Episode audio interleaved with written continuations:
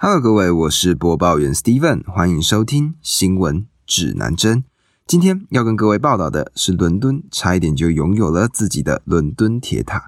这是一座原先预计高达三百六十五公尺高的巨大建筑物，但是因为一系列的问题，它只留下了一个地基，导致当时的伦敦居民戏称它为“伦敦树桩”。这个伦敦铁塔呢，它主要坐落在 London Wembley，是一个在当时相对比较偏远的地区。那为什么会有这样子的构想呢？其实这个是英国的政治家兼铁路大亨 Edward Walking 他的心血。这个 Edward 呢，他也是个狂人哈，他在英法海底隧到开工前的一百年，他就有过这样子的构想，但因为那个时候的建筑技术并没有办法配合，所以最终这个计划就告吹了。那为什么他会认为要盖伦敦铁塔呢？其实他是受到埃菲尔铁塔的启发。当时埃菲尔铁塔呢，在打开之后几个月内就瞬间回本了，出自于 Edward 他自己的考量。他希望伦敦铁塔呢可以增加英国的能见度，进而让自己的铁路收益提升。为此，他就开放了一个设计大赛。他并没有考量实用性跟成本，他的主要理念就是越大越好。他希望可以超过埃菲尔铁塔。那因为这种越大越越好的理念，其实在这个设计大赛上，有一些建筑的设计师提出了超级强的设计图。这个设计图呢，它是这样画的，就是铁路可以直接开上去伦敦铁塔上面。铁塔上呢，有空中花园，有酒店，有赌场，就是空中的游艇的概念。但当然，这种完完全全不切实际的构想，最终遭到了否决。而这个设计大赛，它的赢家呢，则是更细长版本的埃菲尔铁塔，它比埃菲尔铁塔高了整整五十公尺。在这个设计大赛结束之后呢，这个设计图有稍微的做了一些修改，它的高度呢，为了成本考量，稍微下修了一些，而它的支撑底柱呢，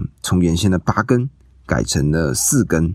那这些设计图敲定之后，他们就在一八九二年开始了他们的这个建筑计划。那在一八九五年呢，它的第一阶段顺利的完工了。这个第一阶段呢，高达四十五公尺高，并且开放了观光客可以进入这里头来参观。但是在开放游客进入伦敦铁塔的第一阶段之后，他们发现了一个巨大的问题，因为之前的支撑底柱被改变了，导致了它开始下沉。当然，Edward 他怀抱着巨大的理想，所以他并没有让伦敦铁塔停工，而是持续的提供资助。但是好景不长啊，在一九零一年呢，Edward Walking 就去世了，而他的接替者呢，从原先的怀抱巨大梦想的人，变成了考量成本跟收益的现实主义者。而这个建筑物呢，也是漏洞百出，再加上它的景观不佳，所以其实游客呢也不常到访。而在一九零二年呢，由于下沉的问题并没有改变，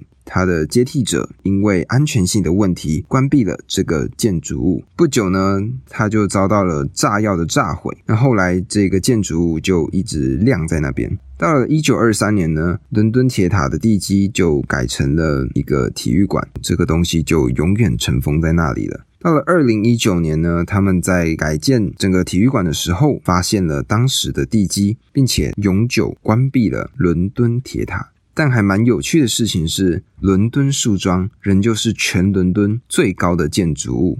真可惜，这个建筑物的主人 Edward Walking 他死得早，不然我相信以他的理想、以他的抱负来说，他绝对会想尽办法把建筑物来完成。你看，法国巴黎的埃菲尔铁塔在完工之后，这么快就可以回收这些成本。如果伦敦铁塔也真的成功建造起来的话，或许我们现在的英国就会多了一个叫做伦敦铁塔这样子的必逛景点。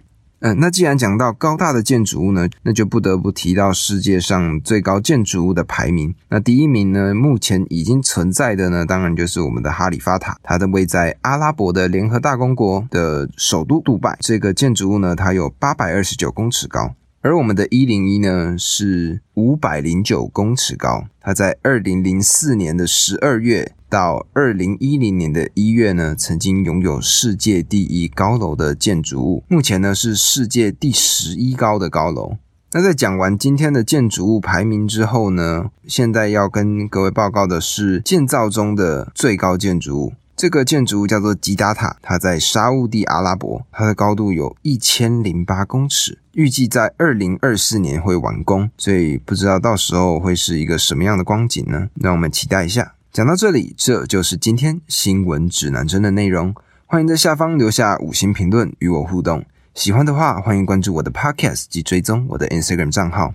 我的 IG 账号是 Compass News，C O M P A S S 底线 N E W S。